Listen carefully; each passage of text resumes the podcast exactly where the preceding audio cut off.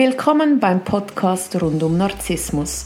Schonungslos erklären wir dir, wie Narzissmus funktioniert. Wir, Martina Müller und Chris Övre vom Verein für Opfer von Narzissten, geben dir wöchentlich einen Einblick zu diesem Thema. Wir sind auch online für dich da. www.co-narzissmus.com Neue Woche, neuer Podcast. Guten Morgen, Chris. Hallo Martina. Ich freue mich sehr, heute mit dir darüber zu sprechen, wie ich mich verhalte als bester Freund oder als beste Freundin, wenn ich merke, dass mein Gegenüber in einer narzisstischen Beziehung ist. Mhm. Das ist eine sehr große Herausforderung. Man hat ja eine gewisse Distanz und äh, man nimmt das wahr.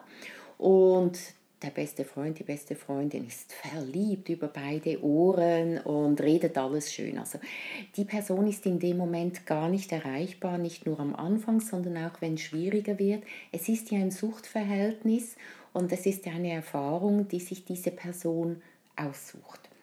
Und Aber es zerreißt mir das Herz ja. von außen und ich sehe, hey, Mädchen, öffne doch einfach mal deine Augen. Das ist so offensichtlich, er gibt dir nichts ja. du idealisierst ihn so. Mhm. Es ist so, dass jeder Mensch das Recht auf seine eigenen Erfahrungen hat. Also wenn ich zum Beispiel Mutter bin von einer Tochter und die verliebt sich in einen, der ist schrecklich, dann wird sie auch nicht auf mich hören. So ist das nun mal. Sie will ihre eigenen Erfahrungen machen und sie darf auch ihre eigenen Erfahrungen machen. Das Einzige, was ich tun kann, ist da zu sein und der Person immer wieder zu versichern, wenn etwas ist, ich bin da. Wenn jetzt aber die Mutter gegen den Freund der Tochter redet, dann wird sie erst recht mit ihm zusammenkommen. Also das wird nicht funktionieren. Und äh, wenn man den Partner von jemandem kritisiert, da bringt man einen Keil zwischen sich und dieser Freundin. Also das wird eben nicht funktionieren.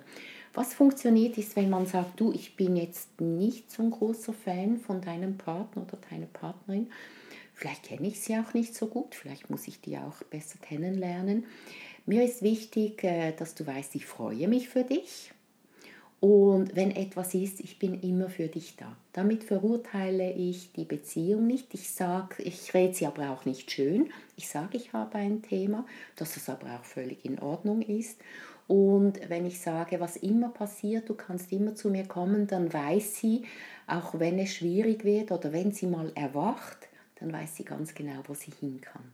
Und das ist das Einzige und das Beste, was ich einer Freundin oder einem Freund mitgeben kann. Schön, haben wir heute eine ganz kurze Podcast-Folge. Ja, auf den Punkt gebracht. ja, müssen wir nichts mehr dazu genau. erwähnen. Dir einen ganz schönen Tag. Dir auch. Danke, tschüss. tschüss.